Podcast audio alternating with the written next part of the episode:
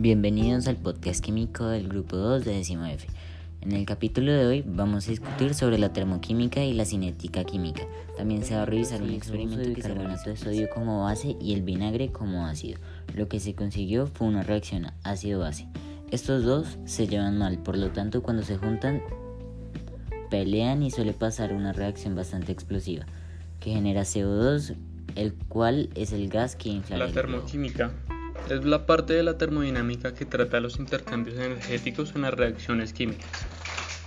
Aunque también existen numerosos procesos físicos que involucran transferencias de calor, como pueden ser los cambios de fase y la formación de disoluciones, cuando una reacción química o proceso físico libera calor, se dice que es exotérmico. Cuando será endotérmico, es cuando absorbe calor. La, magnitud termodinámica que mide estos intercambios energéticos se llama entalpía, calor a presión constante, representada por un triángulo y una H.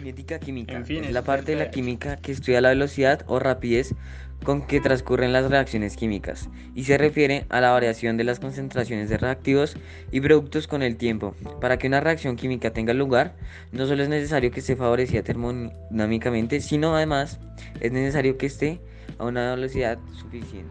La relación que tiene este experimento con la termodinámica es el cambio de temperaturas que se da al reaccionar debido a la mezcla la base y el ácido. Como ya fue visto en clases antes, al reaccionar el vinagre está a una temperatura ambiente y cuando su mezcla sube a una temperatura entre los 18 y 19 grados, la, la relación que tiene el experimento con la cinética es la velocidad con la cual reacciona es muy poca ya que al momento de mezclarse se genera de inmediato la espuma y el gas que es el que infla el globo.